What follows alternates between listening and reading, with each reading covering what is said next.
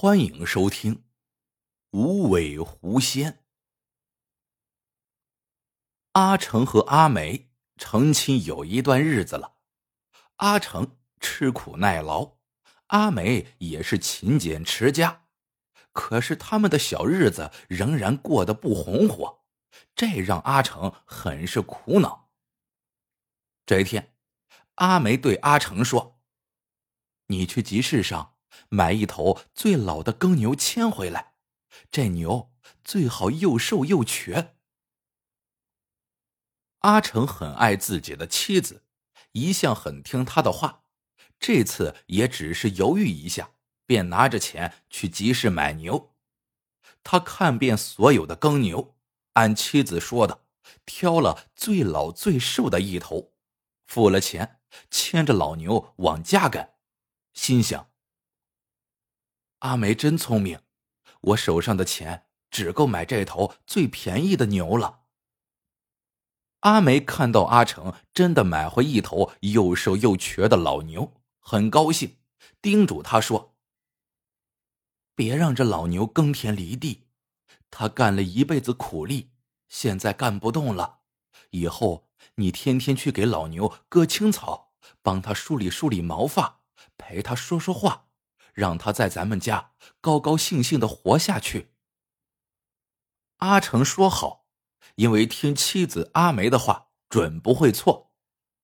左邻右舍都嘲笑阿成刚成亲就变傻了，辛辛苦苦白养着一头老废物。阿成嘿嘿一笑，算是回答，继续用心的照顾老牛。不久后，皇帝微服私访。经过阿成的村子，他看到阿成拿着梳子为一头老牛细细的梳理毛发，而这个老牛又瘦又瘸，已无力耕田了。皇帝大受感动。古时候，耕牛是非常重要的劳动帮手。皇帝此次微服私访，老百姓如何饲养耕牛，正是他关心的一件事情。皇帝走到阿成跟前。直截了当的问道：“听村里人说，你成亲不久就变成了傻子，白白养着一头老牛，这是为何？”阿成忙辩解说：“我妻子说，老牛干了一辈子苦力，不应该杀掉吃肉，应该让他高高兴兴的活到老。我不傻，是那些人不懂道理。”皇帝听了，龙颜大悦，也想见见他家的女菩萨，就让阿成带他去见家人。一见到阿梅，皇帝不由得惊呆了。他从没有见过如此貌美如仙的女子，仔细再看，她甚至比自己的嫔妃们还要美丽百倍。皇帝按捺住内心的激动，问阿梅。你可是阿成的妻子，可是你不顾家境清苦，也不顾邻居的议论，不求任何回报，照顾一头奄奄待毙的老牛。阿梅行了礼，回答说：“没有阿成的勤劳善良，他的愿望再好也不可能实现。”皇帝称赞阿梅答得机灵巧妙。立即命人犒赏阿成一头健壮的牛犊，最好是一头母牛。皇帝走后，阿成仍想不明白，好运怎么会突然降临到自己身上。没过多久，只见几个官差牵着一头健壮的小母牛走进阿成破败的院子。小牛脚上挂着花，背上披着红。官差喝令围观的众人肃静。然后高声宣读皇帝的圣旨，阿成双手颤抖着接过圣旨。村民们不由得感慨：“真是傻人有傻福，好运仍在继续。”没过几天，皇帝又下了第二道圣旨，命当地官府拨款为阿成一家新盖一院房屋。新院落建成后的一天。阿成像往常那样去喂老牛，老牛却无法站立起来。他既不吃也不喝，含着眼泪，竟开口说起了话：“阿成，谢谢你这些日子对我的照顾。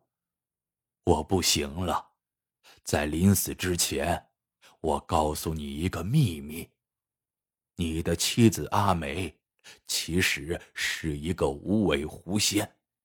为了报答你的救命之恩，她才嫁给你。”帮你过上好日子。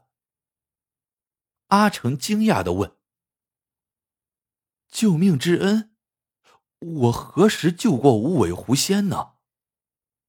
老牛说：“在你小的时候，你救过他两次。第一次，你从一条恶狗那里救下了他。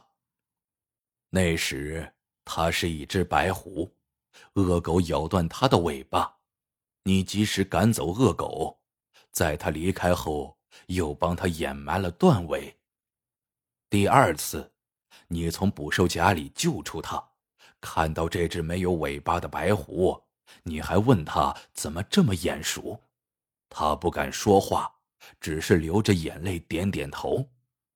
阿成，你现在回想起来了吧？是啊，我想起来了。阿成说：“难怪他事先知道皇帝会经过咱们村子，让我到集市上买你回来，好生照顾。”老牛问：“阿成，你介意阿梅是无尾狐仙吗？”阿成急忙说：“不不不，我啥也不在乎。”阿梅是最好的妻子，我报答她还来不及呢。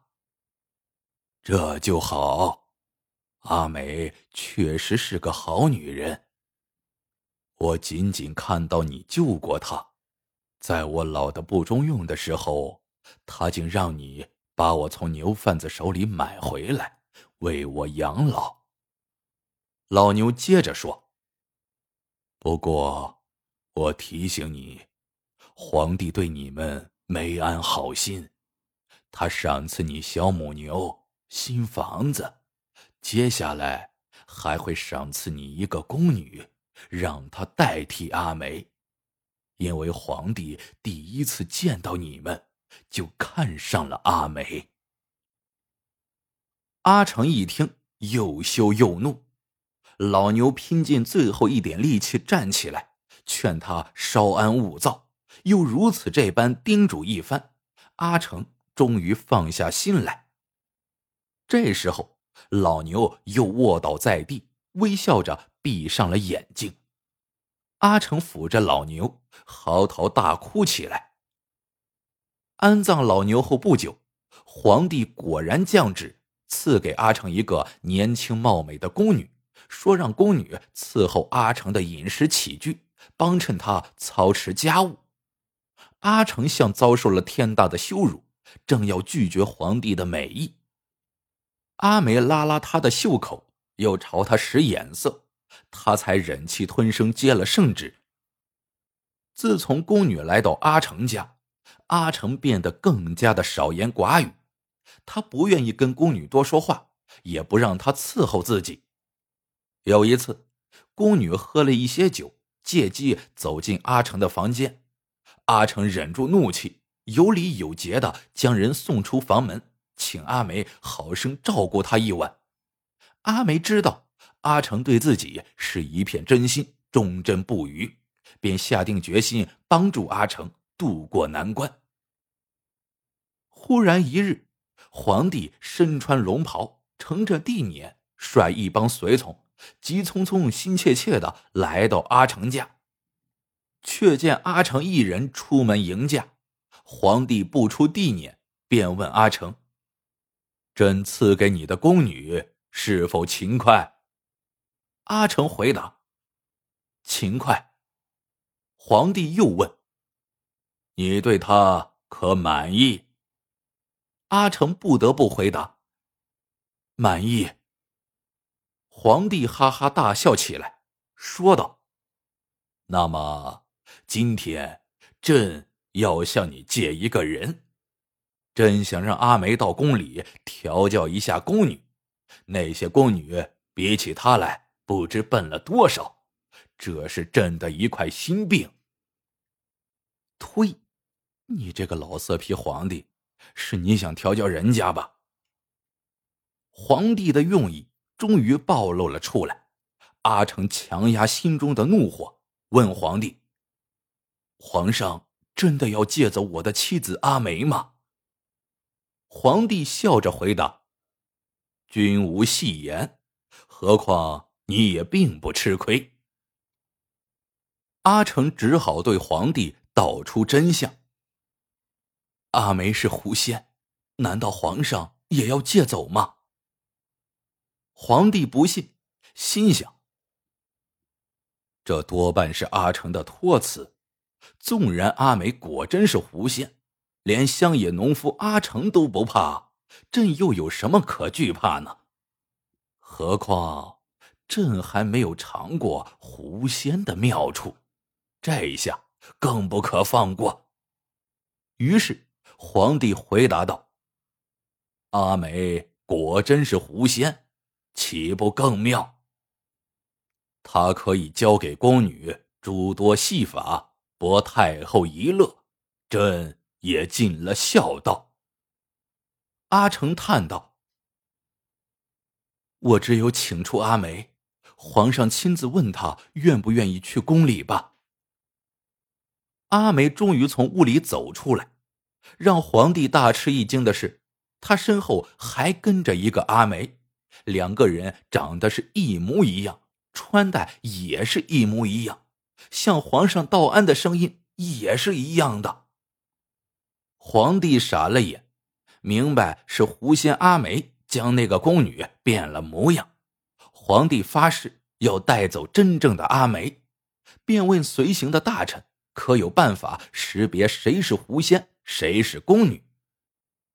一个大臣思考片刻，说道：“回皇上。”我听说狐仙喝了雄黄酒就会露出尾巴，不如请他们二人各饮一杯雄黄酒，谁露出狐狸尾巴，谁就是狐仙。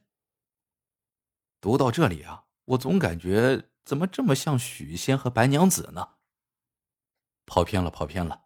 言归正传，皇帝觉得此计甚妙，阿成捏着一把汗。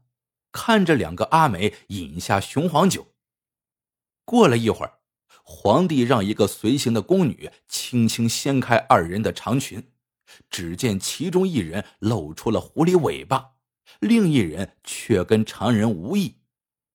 众人个个惊得目瞪口呆，皇帝悬着的心终于放了下来，令侍卫将露出尾巴的阿梅带走。等皇帝一行。远远的离开村子，阿成一把抓住阿梅的双手，又哭又笑的说：“老牛真是帮了咱们大忙了，你的本领也真大，把宫女变得是真像你，你给他找来的尾巴也是真狐狸尾巴，这才没有让混蛋皇帝得逞，而且还能够把宫女还回去，我真高兴。